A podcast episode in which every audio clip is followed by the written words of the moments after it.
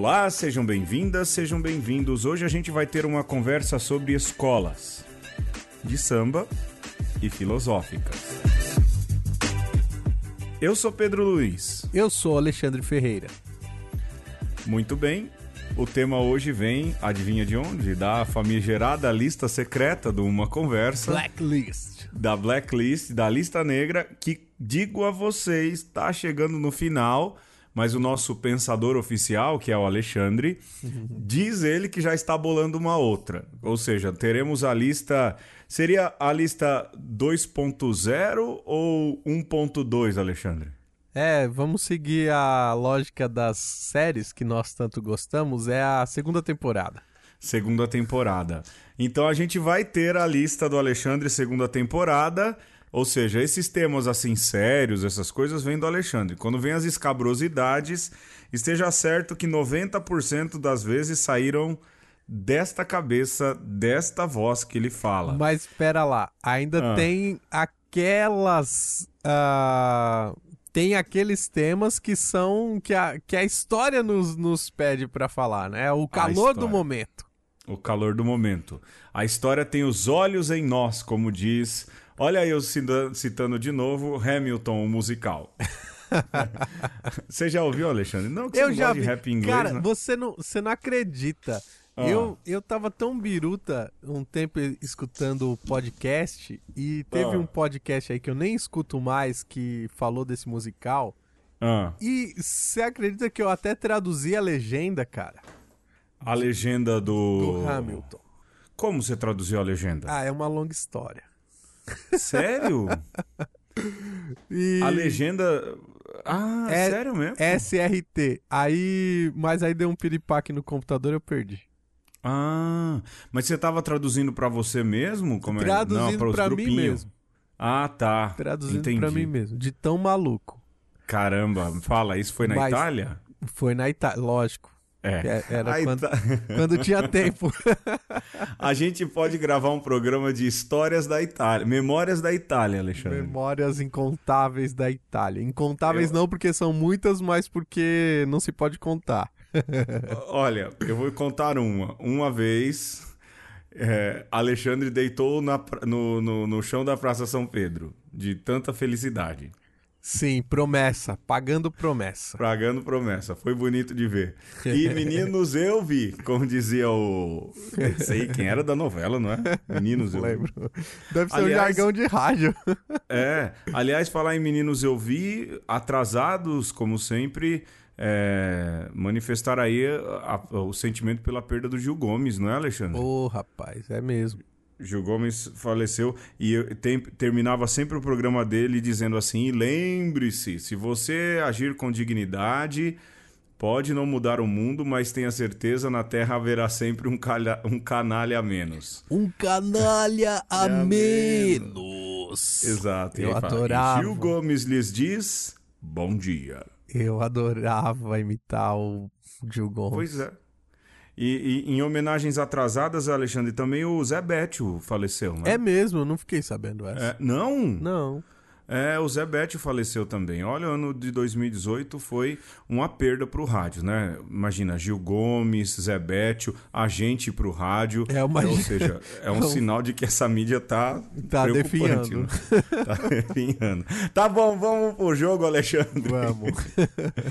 é, vamos lá. Eu Não vai ser lá na Grécia, não, porque eu não fiz hum. algo muito eclesial. Talvez tenha feito mas são dilemas do Pedro. Pode Vai ser, ser, em Carapicuíba, então. Em, é, lá em Carapicuíba. Alexandre, é, o que, que você prefere? Ter a orelha do tamanho do seu pé ou ter o seu pé do tamanho da sua orelha? Eita! Uns dilemas bem atípicos aí, inusitados. é mesmo. Eu prefiro ter. Ah, com certeza a orelha do tamanho do pé. Sério? É, opa. Por quê, a, a, minha lógica é pela utilidade. O, é o pé do tamanho da orelha não vai ser. Não vai ser útil em nada. Não dá equilíbrio, né? Não, não vai dar equilíbrio. Já pensou? Você precisa correr com esses pezinhos? Não. E, não, e isso pra mim ia ser uma derrota. É, não. É, acho que não é bom. Agora, a orelha ser do tamanho do pé é uma questão estética. É. E a gente nem. Bom. Né, não que a gente ande tudo mulambento, né? Mas. Eu deixo a barba crescer e enrolo na orelha. Deixa uma, uma barba e um cabelo tão grande que tapa tudo. Tapa. O negócio é que meu cabelo cresce pro alto, né? É, Ele não Black cresce... Power. é, o meu cabelo tem uma, uma, uma, força maior do que a gravidade. Ele vai além, ele, ele sobe, né? É, então ele, como ele não desce. Ah, mas daria um jeito, né? E olha, bicho, eu calço. Você calça quanto, Alexandre? 41. Eu calço 43. Imagina uma, uma orelha tamanho 43. Chicante. Ia ser louco, hein? Haja fone de ouvido, por exemplo. Aquela expressão é... cobertor de orelhas, pensa. Aí o moço vai falar assim, pra sua ou normal, né? Imagina travesseiro, Alexandre. Nem precisaria. Nem, a... nem ia precisar. Fone orelha. de ouvido, hein? Fone de ouvido. Olha, Demolidor ia perder. Tá bom. Che... É, outra, Alexandre. Manda. Essa é mais rebuscada. Alexandre, durante. O que, que você prefere? Durante cinco anos, no mês de junho, toda vez que você espirrar. Eu não sei se eu já falei, acho que não. Acho que nasce não. um chifre no meio da sua testa, sabe? É mas não reto de unicórnio, curvo assim para cima, meio rinoceronte. É?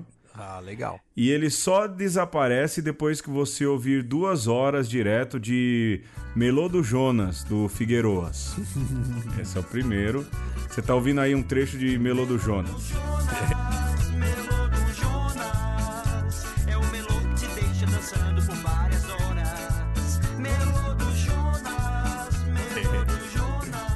É, ou cinco anos, durante cinco anos, no mês de dezembro, uma vez por semana você tem que ir numa repartição pública e durante uma hora você tem que pegar a maior fila.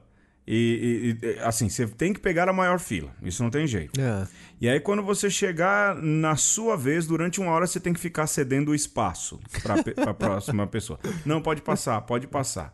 Durante aí, uma hora durante uma hora. Isso faltando uma hora para fechar a repartição. Quando terminar, você for o último da fila. Aí você vai até o atendente e diga: Olha, eu vim aqui para dizer que você tem uma boa noite, um bom descanso, uma volta pra, uma boa volta para casa. Só isso, depois vai para casa. Durante cinco anos, é, é, todos os dias no mês de, é, uma vez por semana no mês de dezembro. O que, que você prefere? Olha, é bem, bem dispare, né? é difícil de, de escolher entre coisas que parecem desconexas desse jeito. É, o que é. acontece é que um acontece em junho, né, é. né, toda vez que espirrar, e lembrar uhum. que tá frio, então a gente espirra mais. Sim. E outra é em mês de dezembro, fim de ano, que repartição pública sempre tá cheia, né? Sim. É. Olha, eu vou ficar com a segunda pelo altruísmo da proposta. de deixar os outros passar na frente. Deixar os outros passar na frente e fazer a cortesia de dizer pro, pro funcionário público: tenha um, um bom dia. Seja é, feliz. Uma boa noite, um bom descanso. Né? boa noite, bom descanso. É isso. Um abraço na família. Né? Você trabalhou dessa... bem, vai, vai é... com Deus. É, vai com Deus. Cuidado que a linha vermelha tá cheia hoje. É. Uma dessas você faz até amizade, né? Claro. Assim, pensa, pelo menos de repente para uma pessoa que trabalhou bastante o dia inteiro, vai ficar feliz, né? Vai, vai, vai, vai. Eu é, iria na primeira, o é. chifre na testa. Eu ia achar da hora, e, e, eu, ia ficar com o chifre e ia correr no parque ouvindo o Melo do Jonas. Seria bem Só para causar, só pelo prazer de, de, de, de, Chama, de causar. É, né? chamar a atenção, todo mundo olhar. Que isso? É o Rinoceronte Man. é. Esses dias eu tava atendendo uma pessoa, é, a gente não tem mesmo privacidade, né? E a, a, pessoa falou: Olha, padre, eu venho aqui na missa, gosto da missa. E aí eu fiz ali um aconselhamento e tudo. Ele falou: Mas o mais legal é que eu encontro o senhor correndo na rua. eu falei: Pronto. Eu falei: Olha, meu amigo, eu vou sem óculos, então eu não vou te ver nunca, porque eu não enxergo nada. Não, padre, tranquilo, tranquilo. Né? Porque. Ah. Me diga, tem ainda aquela figura correndo em, no Ipiranga de um, de um senhor que falava. Ele tinha um Uhul. Isso, um grito Uhul. característico, é. Tem o loiro, o loiro do Uhul. É, o Alexandre vai se lembrar e colocar o link de uma reportagem. Tem, saiu uma reportagem esses tempos, Alexandre. Ah, é? E, e ultimamente ele, ele tá indo trabalhar. Eu vejo ele de calça, camisa e gravata. O cara corre e não soa. Eu não consigo entender isso. É, deve ser alguma mutação. Olha, é uma figura, você ouvinte, é uma figura muito conhecida do Ipiranga. É, aliás, mais do que Dom Pedro. Simpaticíssimo. E, simpaticíssimo. Eu mesmo, sempre quando eu o vejo na rua, eu. Uhul! Se eu tô de bicicleta, eu dou uma buzinada para ele. É, se eu tô de carro, eu dou uma buzinada e ele responde. E tudo ele faz correndo, não é, Alexandre? É. É, é uma figura é uma figura ímpar, porque ele é, ele é loiro, do cabelo comprido, né? E, e magrelo. Faz, magrelo. É, é, um, vamos dizer assim, um protótipo de Thor. É... e toda vez que ele tá correndo, tudo que ele faz, ele faz correndo. Tem uma matéria dele. Você que é morador de Ipiranga, um dos nossos nove ouvintes deve morar aqui pelo Ipiranga, deve lembrar de quem que eu tô falando. Chega, Alexandre, vamos pro tema? Simbora!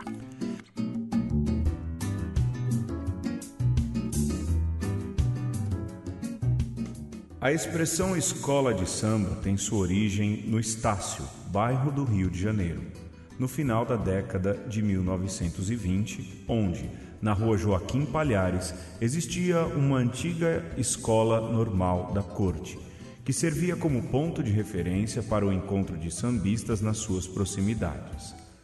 Devido a essa proximidade com a escola e o fato dos sambistas se definirem como os mestres do samba, o termo escola de samba seria então apropriado para definir um grupo de professores do samba, compostos por moradores da periferia e não letrados perseguidos pela polícia, que possuiriam o dom para ensinar aos demais o prazer de viver com a dança, a música e o samba.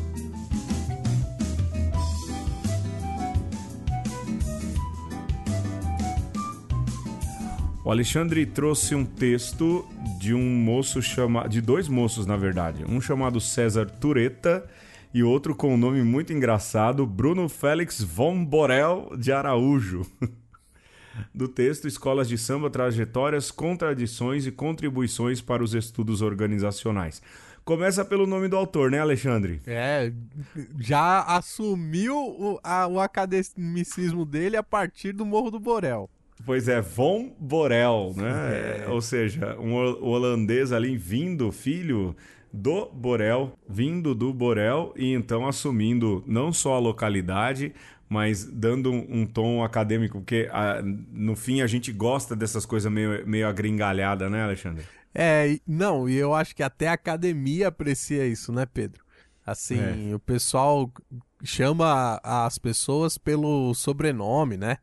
É, é verdade. É verdade. Eu acho legal esse negócio de chamar pelo sobrenome. Pô, eu te chamo de Ferreira, não é? É, tem, tem a, a sua utilidade no fim, né?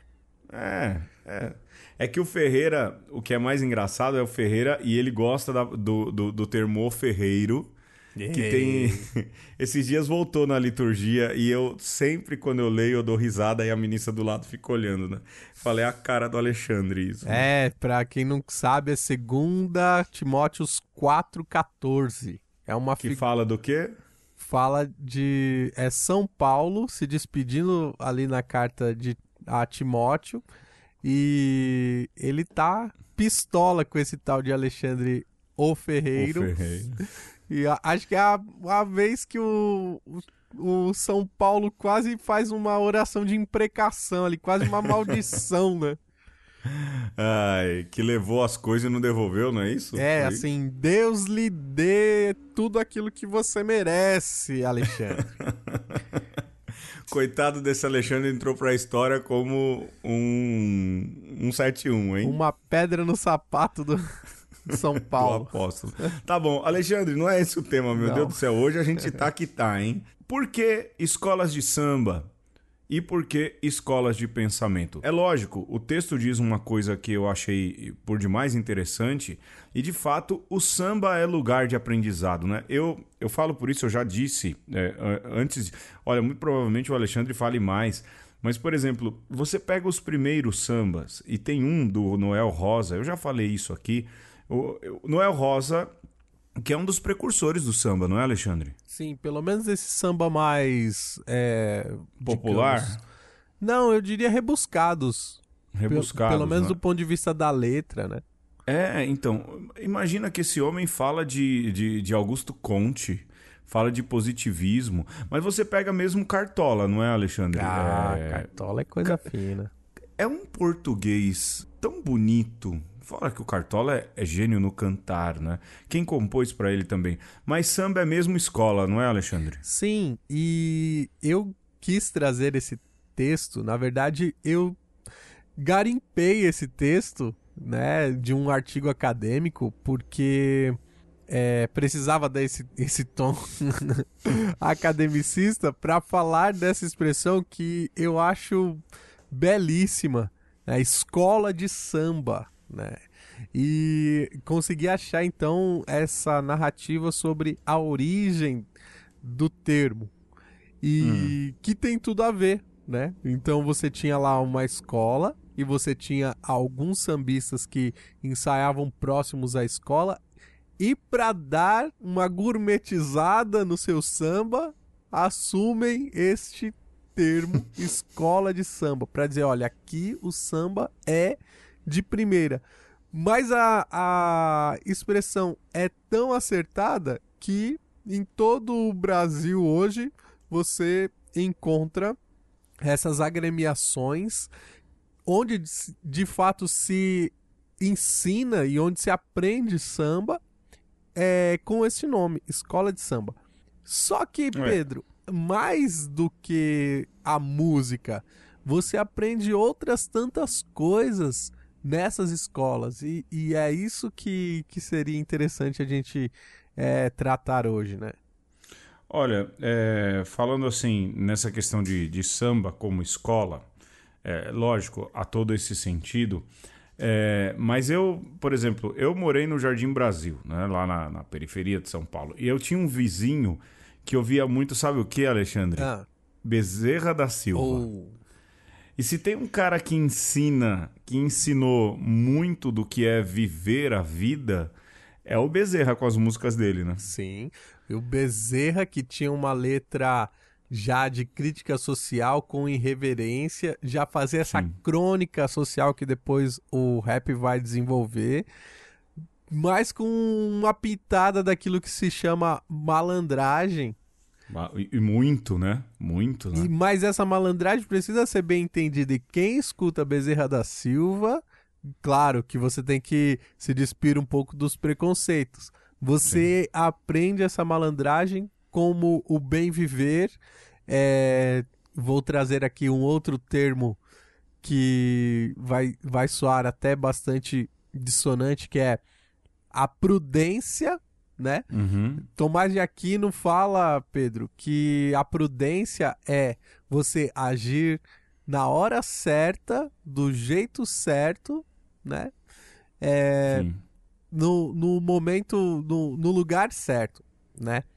E a malandragem tem um pouco disso, né? Você uhum. saber ter ali a, a palavra certa, você saber se colocar, ter uma postura adequada para o momento.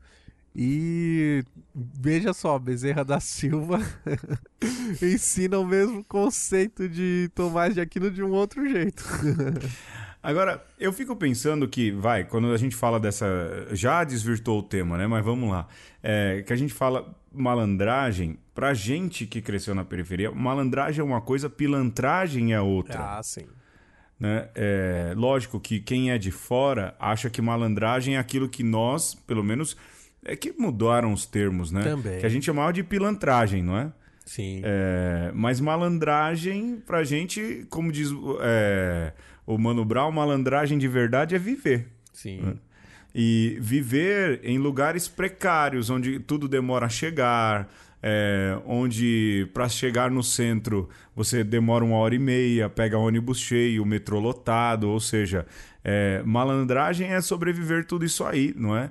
É, e pilantragem é aquilo que quem está de fora e não conhece entende por malandragem, né? Mas o samba é escola de fato, não é, Alexandre? Sim, e aí você me fez lembrar também é, o África Bambata, quando fala dos elementos oh, do rapaz. rap, ele fala que um dos elementos é o conhecimento das ruas, né? Sim. Então, a gente está cheio dos referenciais teóricos hoje. Sim. então, vamos colocar mais um aí né? É, a, o conhecimento das ruas como um dos elementos do hip hop, que é a malandragem do samba, que é a prudência de Tomás de Aquino, que veja, Pedro, por mais que você frequente as melhores das escolas, você não vai aprender. Sim, né? sim. E na escola de samba, você vai aprender. E nas ruas, sobretudo da periferia, você aprende porque é a vida ela precisa desse tipo de, de conhecimento, né? Que você aprende com os outros, você Sim. não aprende por si só e não aprende num ambiente isolado, no caso a escola, mas num lugar onde a vida pulsa, né? Então, é, para a gente de repente a gente depois pode retomar a questão da musicalidade da que você aprende na escola de samba, mas esse elemento ético e, e de, de vitalidade mesmo é uma das coisas que a gente pode dizer, olha, que bacana, né? Se você é, conhece uma escola de samba mais de perto, você vai perceber que é isso mesmo, né? Se você chegar lá muito cru, assim, aos poucos você vai perceber que, ah, eu tenho que me adequar aqui a, a esse lugar, a esse Tem que ecossistema. ruar mais. Exato. Tem que ruar mais. Para poder é, estar bem ali e, e, tirar o máximo proveito daquele, daquele ambiente, né? É, e eu fico pensando, você está falando aí da questão da, da rua e do aprender na rua, não é? E de fato, a rua e a convivência social é o melhor jeito da gente aprender e se desenvolver. Porque lá você toma porrada, né? É, às vezes, não só a porrada da vida, mas às vezes de verdade mesmo, nas brincadeiras de moleque. Sim. Eu mesmo já tomei um soco brincando de rock balboa. Ou seja, você aprende que você perde, você aprende que as pessoas são diferentes de você, você aprende que os outros têm realidades de vida diferentes da de você. Você aprende convivendo. Que é hoje eu, eu penso que esse medo ou essa hiperproteção deixa a molecada muito de fora desse tipo de aprendizado, não é, Alexandre? É, poderia ser um aprendizado mais, mais presente na vida da molecada hoje em dia, mas hoje se comunicam por outras ferramentas e convivem em outros meios que não são, talvez, o, o pessoal que geram esses tipos de conflitos, esses tipos de confrontos, esses tipos de, de modelos de convivência que fazem a gente sair forjado muito daí. E, agora, das ruas também saíam as escolas filosóficas, não é, Alexandre? Sim. Na verdade, todas as escolas, elas nascem da rua é, ou de algo muito parecido com o que a gente tem como rua hoje e depois é que se tornam é, essas coisas mais organizadas, né? Mas se uhum. você for voltar lá, né, para a raiz da coisa, lá para a ancestralidade das escolas, e das escolas de pensamento, você vai ver que é, as escolas elas nascem nas ruas ou nas praças. É, ou, ou ainda nos templos. É, primeiro, eu falei de escola filosófica, mas é escola de pensamento, né? Mas aí vocês vão me desculpar, porque o filósofo da conversa é o Alexandre. Mas é, mas tá é interessante esse. é, no fim tá. É, mas é interessante como esse movimento surge exatamente é, da convivência e do sair de casa, do sair de si, de se colocar em contato com os outros. Hoje em dia, você acha que há uma diminuição de escola de pensamento, pelo menos do ponto de vista filosófico? Lógico que existem escolas de pensamento de economia, de sociologia e tudo mais, mas hoje se diminui isso justamente porque talvez já não se saia mais à rua, já não se conviva mais com as pessoas como se deveria? Eu acho que não. Eu acho que, de alguma forma, as escolas de pensamento ganharam um verniz intelectual que uhum. talvez foi uma evolução inevitável, que serve para alguma coisa, mas as escolas de vida, as escolas de pensamento continuam é, existindo e sendo inventadas a todo momento. E, Pedro, essa sua é, confusão, né? Não no sentido ruim aí, mas. É... Não, pode jogar na cara, não tem problema não. é, esse... Eu de filosofia eu sou um desastre, bicho. Esse, esse falar pensar, escola de pensamento e escola filosófica como uma coisa só é bom, Pedro. Sabe por quê? Porque, no fundo, filosofia servia para uma coisa, que era para você estar bem no mundo. Então era as chamadas filosofias de vida. E aí a gente não pode lembrar só lá de Sócrates, se bem que Sócrates era bem rueiro. Aí, streetwise, sabedoria das ruas. E Sócrates não ficava no, na, na carteira das escolas, né? Isso talvez começa mais com Platão. Mas a gente tem que lembrar também de Confúcio, né? Sim. Tem que lembrar de Buda, né? Olha aí. Pra não falar de Jesus também, que, que era rueiro, você não vai ver Jesus com os seus discípulos é, num banco de escola, no máximo no banco da sinagoga, mas... Imagina, a galera era rolezeira total. Não, e eu, eu tô frisando bastante isso esse ano, Pedro, que se você pega o evangelho de São, Mar... São Marcos... Na rua o tempo todo. É, os... Jesus estava em tal point. Aí daqui a Sim. pouco ele caminhou e foi pro outro lado. Ou ele tava na rua ou ele tava na praia. Sim. ou sim. tava Jesus comendo na casa de alguém. Mas, Alexandre, eu fico pensando, porque eu lembro que a gente ouvia muito esse termo quando fazia teologia. O perigo dos teólogos de gabinete. Não é? É, e Rubem Alves diz uma coisa, e acho que aqui a gente podia fechar esse bloco, que talvez isso exemplifique bem. Ele dizia: quando eu quero falar de ouvir falar de Deus, eu nem procuro mais os teólogos. Eu agora ando lendo poesias. Esses sim falam mais de Deus do que os teólogos. Fica a dica aí, né? Sim. Fazer teologia é também sair à rua, é um pouco estar em contato com aqueles dos quais as coisas brotam. Não é à toa que Jesus era tão rolezeiro, né? E aproveitando aí esse gancho que você deu para falar de poesia, essa é outra coisa que se, que se aprende nas escolas de samba, que vocês já perceberam, hoje a gente está fazendo uma apologia a elas.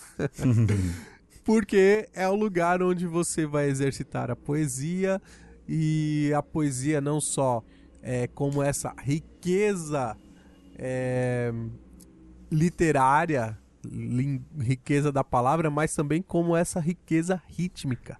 Né? Se você pega aí uma letra da de métrica, samba, né? é, ou um samba enredo, olha a, o vigor que tem essa música, olha quanta coisa você tira em, em termos de, de poesia dessa expressão que é tão brasileira, tão nossa, e às vezes a gente não para para pensar por esse lado, né?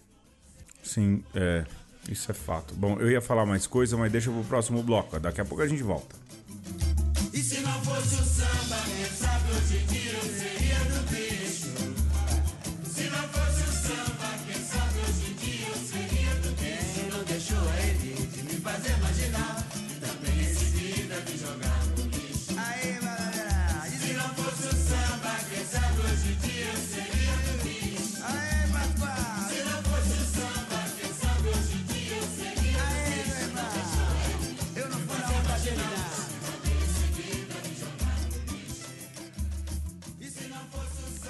Hoje nós estamos falando sobre escolas, as de samba e as de pensamento. Alexandre, uma das coisas que estava na pauta hoje parece que a gente está até conseguindo seguir a pauta, né? tirando uma ou outra divagação, parece. É, ali aquele tópico sobre é, a questão da, por exemplo, uma escola de samba no, na passarela, né? Que a uhum. gente vê lá no domingo, no sábado, na sexta. Eu acho aquilo uma chatice, mas uhum. beleza, é manifestação não tão popular assim, né? Mas é uma manifestação cultural.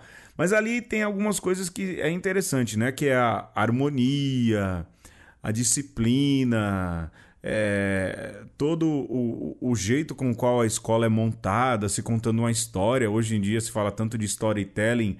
É, me fala, isso é também escola, não é? Quer dizer, ensina também, não é? Sim.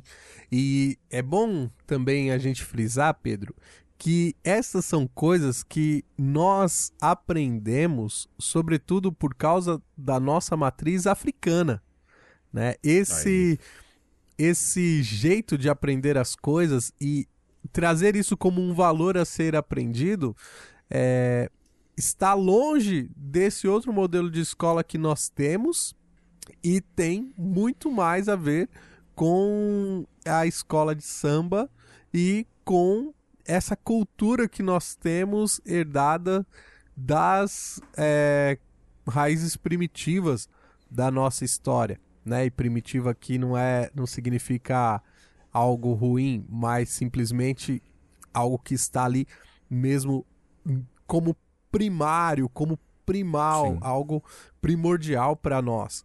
E é isso mesmo. É, as escolas de samba e o próprio samba em si vai nos ensinar que para que a coletividade tenha de fato um melhor desempenho, precisa de harmonia. Para que é, um grupo que quer chegar a um objetivo possa se, é, de fato, se destacar, precisa se disciplinar. Mas não é essa disciplina que te ingessa, né? Dentro dessa disciplina que você precisa, tem também um espaço para a brincadeira, para é, o, o fruir, né? Para o prazer. E uma coisa que se perde um pouco na nossa língua portuguesa, mas eu acho que o, o inglês, por ser mais pobre, até é, nos aproxima mais disso, é, por exemplo, a palavra play. Play você pode utilizar seja para jogar, seja para tocar, né? E olha que legal isso. É, numa escola de samba ou numa escola de música, seja qual for, isso está muito presente. É, você joga e toca e aprende como se fosse uma coisa só, né? E você ao dançar, você aprende dançando. E é esse próprio ir fazendo as coisas, meio que acertando, mais aprimorando, você evolui, você cresce, você vai se tornando também um mestre, alguém que domina aquela arte. Ainda nessa questão de escola, eu lembro que lá a gente tinha em comunicação escola de Frankfurt, escola de Liège, e aí tem todas essas escolas aí. No fim das contas, você acha que esses termos, vai, para definir aqueles pensamentos existem, mas existe alguma escola proeminente hoje? É, assim, perguntando de uma maneira bem, uhum. bem laica mesmo, Sim. mas essas questões de escolas que se formavam, elas nasceram com esse projeto ou é, são nomes que a gente dá agora? É, se você for ver no campo acadêmico, nenhuma escola surge com esse nome. Olha, agora nós seremos as, a escola de Frankfurt. Há algum tempo atrás eu descobri e me encantei com a escola de Tübingen, que faz uma leitura do Platão não escrito, né? A leitura do Platão a partir da sua oralidade. É, nenhuma dessas escolas surgem assim com uma placa já mas é, isso vem até de outros lugares que olham para um local, para um grupo de pensadores e diz: opa, ali tem um pensamento característico e esse pensamento ele serve para os demais, mas ali ele está sendo desenvolvido. E isso é bacana porque é um traço de identidade, ao mesmo tempo é como se cada escola fosse um lugar onde você cultiva um tipo uhum. de ensino ou cultiva um conhecimento e está disposta a oferecer esse pensamento ao mundo. Mas ao mesmo tempo, lógico, quando você de alguma forma fecha, alguém pode dizer assim: "Ah, eu não gosto dessa escola. eu sigo outra escola". E não necessariamente isso significa que essa escola é totalmente é, descartável. Simplesmente você prefere um outro viés que não o daquele grupo. E é normal, né, Alexandre, que haja outro viés. É, eu acho que é até profícuo no sentido, pelo menos se você olha na filosofia, Pedro, e na história do pensamento, esses tipos de embates entre escolas divergentes sempre serviram para que o pensamento crescesse, né? Sim, Se desenvolvesse. É, você não gosta? Você vai refutar isso no campo das ideias. E... Pois é. Mesmo que às vezes você produza alguma coisa que esteja fora, né? Vou dar um exemplo. Ontem mesmo dava aula ali de cristologia num, num curso de teologia para leigos e lembrava daquele do caso de Eutiques e Nestório, não é? Eutiques e Nestório. É, porque Nestório era um sujeito que falava das naturezas de Jesus. E, toscamente falando, é, falava de que as duas naturezas coabitavam como se, vai, a questão a externa humana fosse uma casca e dentro havia é, toda uma questão divina. Uhum. E na hora de formular a, a teoria sobre, é, vamos assim dizer, que refutaria a, a a questão de Nestório, Eutiques acaba colocando, acaba dando início a uma outra heresia. modo de cristianismo, heresia, que é o monofisismo, né? É, ou seja, que a natureza divina absorveu toda a humana, justamente quase que, vamos assim dizer, por força gravitacional. E é legal esse debate de ideias. E você perceber, lógico, a igreja precisava resolver uma questão doutrinal, o cristianismo estava ali é, numa época fervente da passagem de uma igreja que foi perseguida para uma igreja institucionalizada, a influência da, da, da filosofia também no, no corpo é, doutrinal e teológico da igreja cristã ali no século IV, mas ainda assim é interessante você ver esse tipo de coisa. É, o debate, é, a questão do crescimento por causa da divergência de ideias, essas divergências de escola, e não é hoje o que a gente vê, não é, Alexandre? Hoje Sim. em dia, é, a galera acha que refutar é, é, uma modinha que tem na internet, né? Eu já sou um senhor de idade, mas há uma modinha. Refutei. A galera acha que refutar é destruir Sim, a outra teoria. Né? É, ah, aniquilei a outra teoria. Calei, veja só o que eu fiz, eu refutei. Né? Há quem pense e fale de que tem que aniquilar o lado contrário. Não é? É. Há quem fale isso, é, isso faz parte da cultura. E olha, do ponto de vista do conhecimento, eliminar não leva a lugar nenhum. Não leva a lugar nenhum. É justamente na discussão, é, e que a gente aprende isso muito mais na rua né? é, do que às vezes na academia ou mesmo no meio político, é justamente na discussão de ideias que as coisas vão crescendo. E as pessoas não, a, não aceitam ser contestadas de jeito nenhum hoje em dia. É, e olha, Pedro, você deu um exemplo excelente aí de Eutiques e Nestório. Rapaz, eu acerto uma vez a cada 40 programas. Porque. Porque eu ia dar um exemplo mesmo de literatura que se tinha lá no cristianismo primitivo, mas também uhum. durante toda a Idade Média, que o pessoal sempre escrevia um texto chamado assim: é, contra Eutiques é. e Nestório. No caso, sim, sim. foi o Beato Severino Boécio que escreveu esse texto para não só você mostrar que Eutiques estava errado e Nestório estava errado. E também, né? Também, e olha só, os dois já eram antagonistas. E mas aí você tem Boécio é, ou Beato Boécio, para quem quer primar aí pela catolicidade da coisa. É, Boécio, não Beócio, né? Não Beócio. É, escrevendo um texto querendo apresentar uma terceira via. E olha que interessante, Pedro.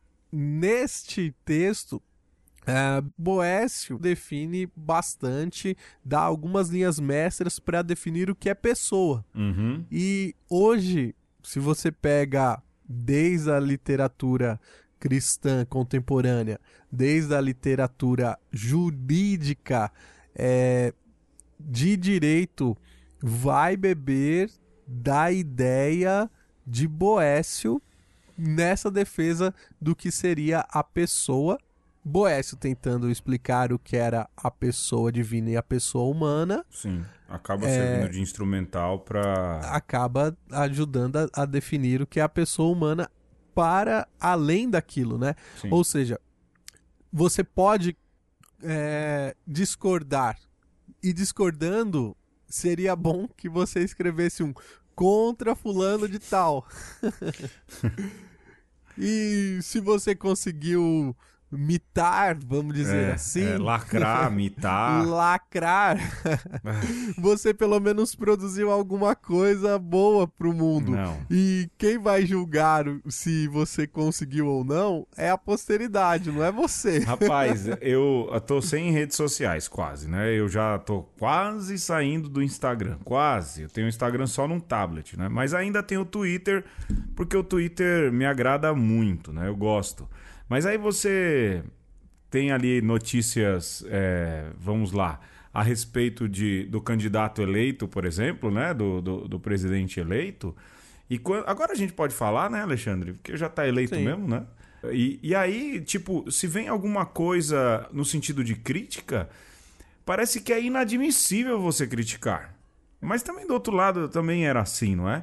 Mas é um culto à personalidade que impede esse tipo de diálogo. E mais, as pessoas, eu, eu tô chegando a essa conclusão. Eu adoro redes sociais, mas eu tô chegando a essa conclusão de que a gente precisa sair dessas coisas. Um pouco, não é? Uhum. É lugar que se vive, mas a gente precisa estar tá na rua.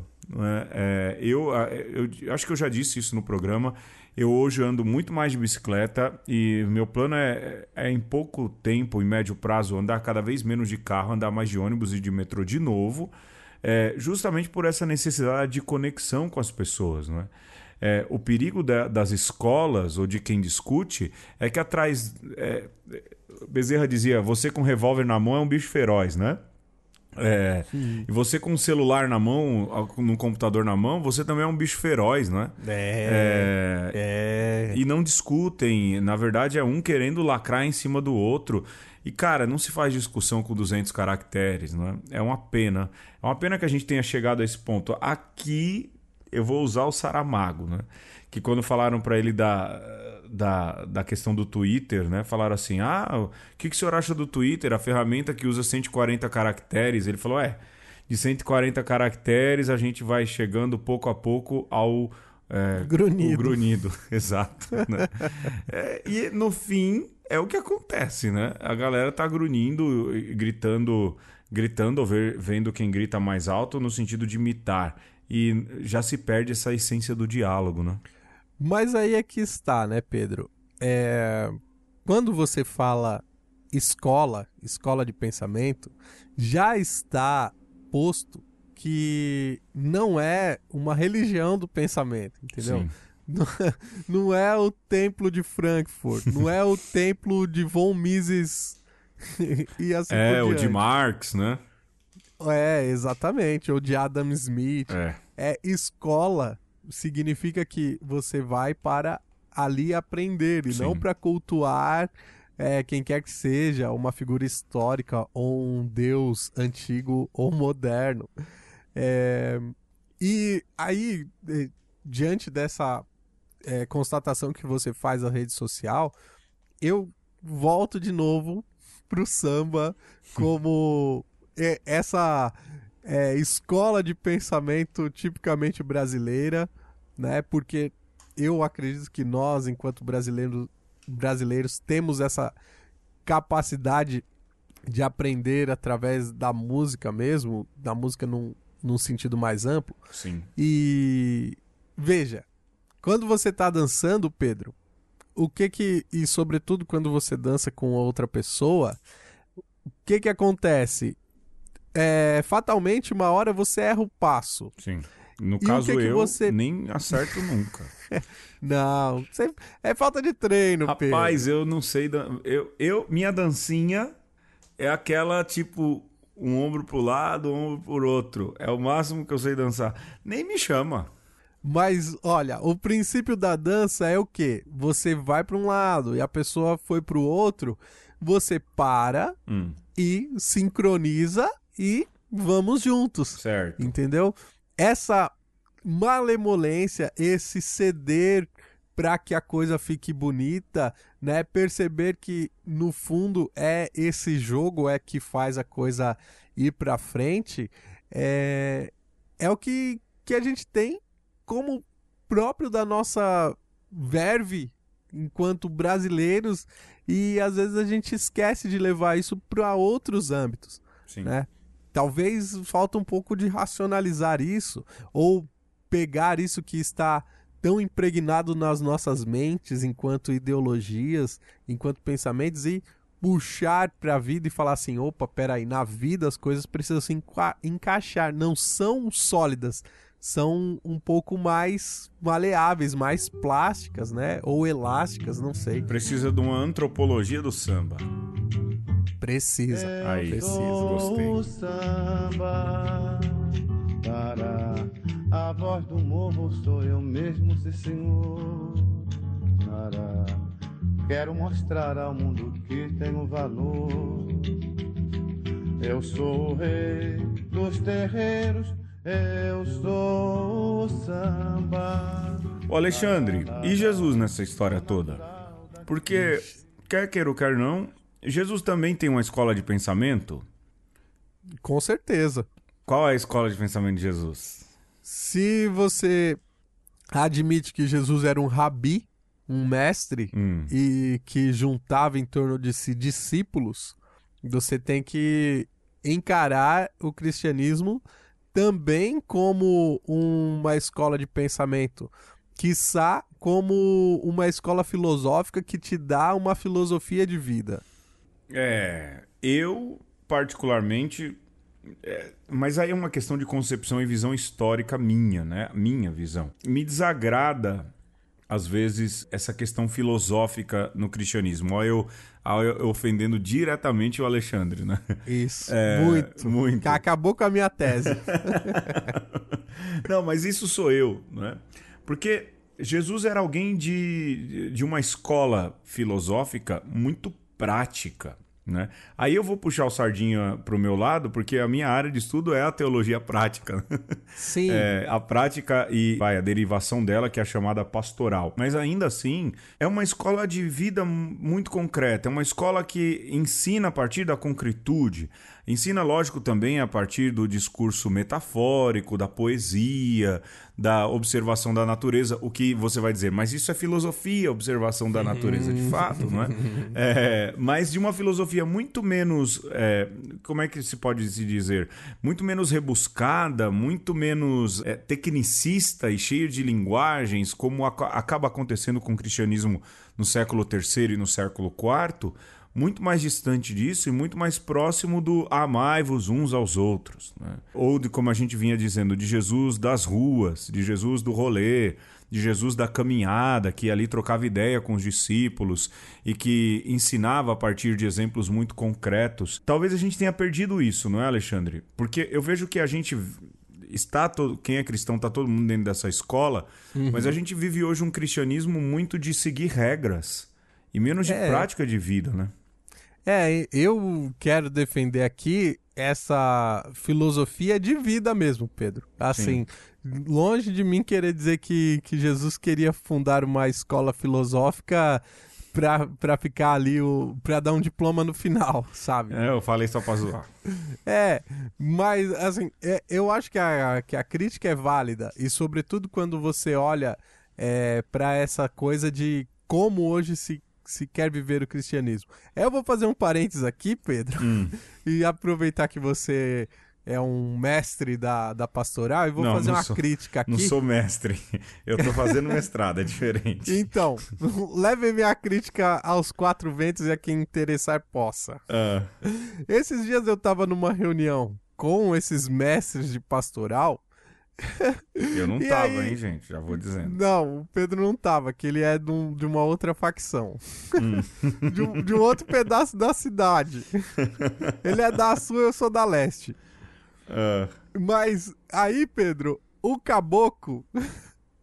Ele falou assim: é, porque nós temos que pensar num plano de catequético que comece com 7 anos de idade até os 14. Assim, Oxi. E pronto, depois não precisa mais. Não, olha, a questão não é o que precisa mais, Pedro. Pra mim, já me preocupa você ter que pensar numa catequese que comece com 7 anos de idade pra você terminar com 14, ou seja, 7 anos você vai pensar num plano catequético, né? Ou seja, um plano de ensino de 7 anos para nossas crianças e pensar que todo mundo vai se adequar a É. esse plano. Escolinha. Escolinha do professor Aí- Jesus. Aí, Pedro, o outro caboclo, que era da pastoral da família, falou assim: Não, porque a gente quer montar um encontro de namorados pra preparar os casais de namorados por cinco anos. Aí eu já somei ali, peraí, sete mais cinco. 19. Ah, Aí, sabe? é, Aí eu vou agora, eu vou extrapolar. Aí depois, Pedro, É. a gente começou a falar de um. de que precisava montar um conselho de leigos. Ah. E o pessoal falou assim: não, porque tem que ser um leigo que já tem caminhada, que já tem um tempo aqui no, no nosso No nosso métier. no nosso métier. Ah. Aí eu fiz as contas de novo, ou seja, nesse- nessa questão de plano de ensino, né, de... A gente tá quase uma maçonaria, Pedro. Uma maçonaria católica, entendeu? É. O que acaba sendo. O Papa Francisco falou isso recentemente naquela carta sobre a santidade. Acaba sendo um neognosticismo. Pois é. Acaba sendo um neognosticismo. Porque, vai, primeiro que catequese, a primeira catequese, a primeiro catequista tem que ser o pai e a mãe. né? Não a, a, a catequista, a- ali é a segunda catequese. Quem tem que ensinar amor por Jesus Cristo, pelo menos, é, é, e, e ensinar aquilo que é básico da fé, são os pais, não é? É, mas a galera, de novo, vira escola, escola no sentido de ensinar, né? É, e, e você tem isso que eu acho absurdo, sabe? Você, Pedro, já deve ter usado aqueles aplicativos que dão o budget, né? Ah, você sim. comeu em 50 hamburguerias. Eu, com certeza Né? mais até. e assim por diante. É, Cara, isso, além de ser um- uma coisa difícil de você propor pra todo mundo, você dá uma falsa impressão de que esse pessoal que seguiu o caminho, Uhum. que você seguiu a, a trilha ali, chegou no final, você se tornou o perfeito. Olha, não, mas eu tenho esse currículo aqui, ó. Currículo vitae, Pedro, pra, É. pra ser cristão. Mas é, e, e- e, de novo, isso vai. é, lógico, é uma, ah, é uma história longa de igreja, mas isso vai cada vez mais se distanciando daquilo que éramos originalmente, né? Primeiro que Jesus formou ali a igreja em três anos. Não, O primeiro aí, Papa teve três anos de teologia só. e, né? e aí eu vou usar Jesus, né, uma das parábolas que ele faz, de uma maneira bem própria. Insensatos, hoje mesmo eu vou pedir conta da sua vida. Você tá enchendo o seu celeiro de diploma. Pois é. E outra, a gente vai chegar. é- é- e, e é. né, como se a gente chegasse depois no céu e a gente falasse, mas senhor, eu fiz os sete anos, dos 7 aos 14, depois eu fiz o curso disso e disso e daquilo, e ele vai falar, né? Olha aí E o o bingo Kiko? de uma conversa, é, Mateus 25 e o Kiko, né? É, e você deu de comer a quem tem fome, você deu de beber a quem tem sede, ou seja, e o Vai Kiko? falar que- assim, você só esqueceu de viver. é, você só esqueceu de viver e de aplicar a sua fé, essa que você aprende, de uma maneira é, concreta na vida. É uma pena. Eu me preocupo muito, eu venho observando isso, eu não sei se isso é uma reclamação, uma queixa, mas a gente tem mesmo esse tipo hoje de cristão que sabe muito sobre regras, mas a aplicabilidade da fé não vem acontecendo, não vem acontecendo de maneira mais concreta. E isso me preocupa, me preocupa muito porque vira quase um farisaísmo, né? É, isso me deixa bem, bem bolado, bem preocupado. Não seja assim. Se você está ouvindo, não seja desses, hein? É, Jesus era um homem das ruas, é, aquilo que a gente estava dizendo, andava muito, estava em contato com os outros o tempo inteiro e era ali no contato, no dia a dia, na vida, no pé no chão, que as coisas aconteciam. A gente precisa tomar cuidado para a gente não entrar nessa de que o cristianismo é tão somente um sistema de regras e saber todas elas e saber toda a doutrina. Isso é bom, é importante, mas se a fé não se aplica na vida, há um risco grande de a gente virar neofariseus no cristianismo, o que é bem triste, né? Eu diria ainda que a gente não vai conseguir mensurar nunca, e isso é uma coisa boa, talvez isso a gente tenha que aprender também. A gente nunca vai conseguir mensurar o cristianismo do outro. Acho que nem o nosso próprio. É, nesse sentido de conseguir colocar uma etiqueta, sabe?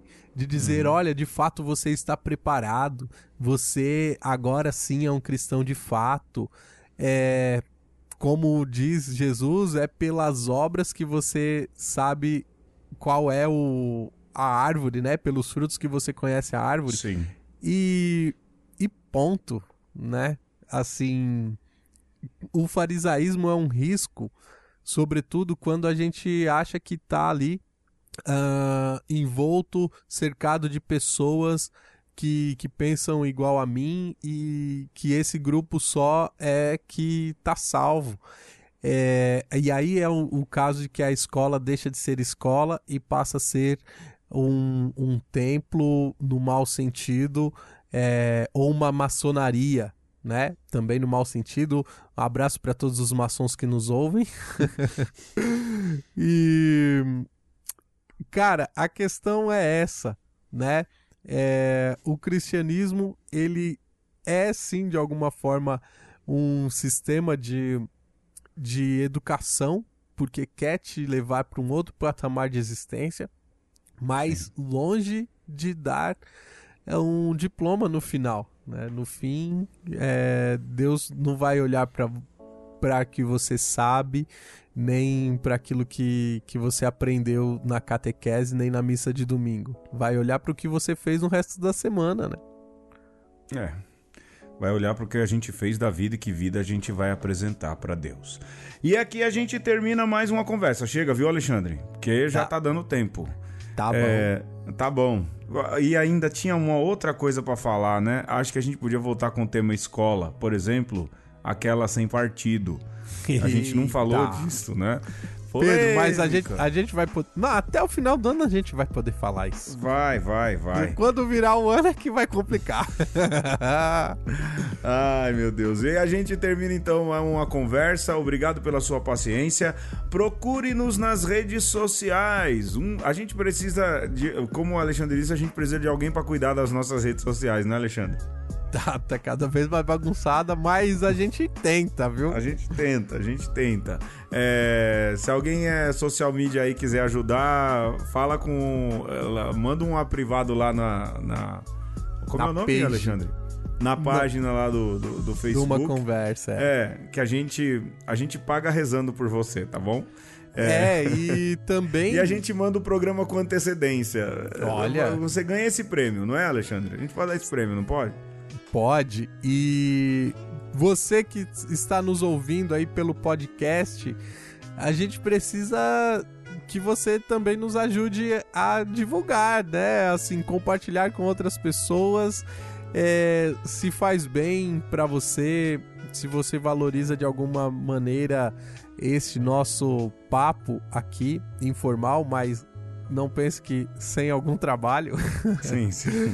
é, divulgue, ajude, não só o podcast Uma Conversa, mas a própria mídia podcast apresenta para as pessoas como alternativa mesmo, né, Pedro? Como resistência àquilo que está aí, a, sim, sim. a grande mídia que às vezes vem enlatada, que não consegue desenvolver um pensamento em mais do que cinco minutos, né? Sim. A gente se esforça aqui, sobretudo, para ir um pouco além daquilo que é o óbvio, né? Concordo e reforço. É, podcast é uma mídia na qual vale-se muito a pena para estudar, é, para absorver mais conhecimento, mais conhecimento absorver mais conhecimento. Procure, se informe sobre a mídia, não é? Há muita coisa boa sendo produzida no Brasil. A gente, vixe, a gente é a décima divisão da segunda divisão, né, Alexandre? Amadores jogando no campo de terra ou Sim, na rua. Na rua, na rua, na rua com travinha de chinela havaiana. Chega, procura a ferramenta, procura a gente, já deu tempo. Até semana que vem. Falou, Alexandre. Beijo, abraço. É.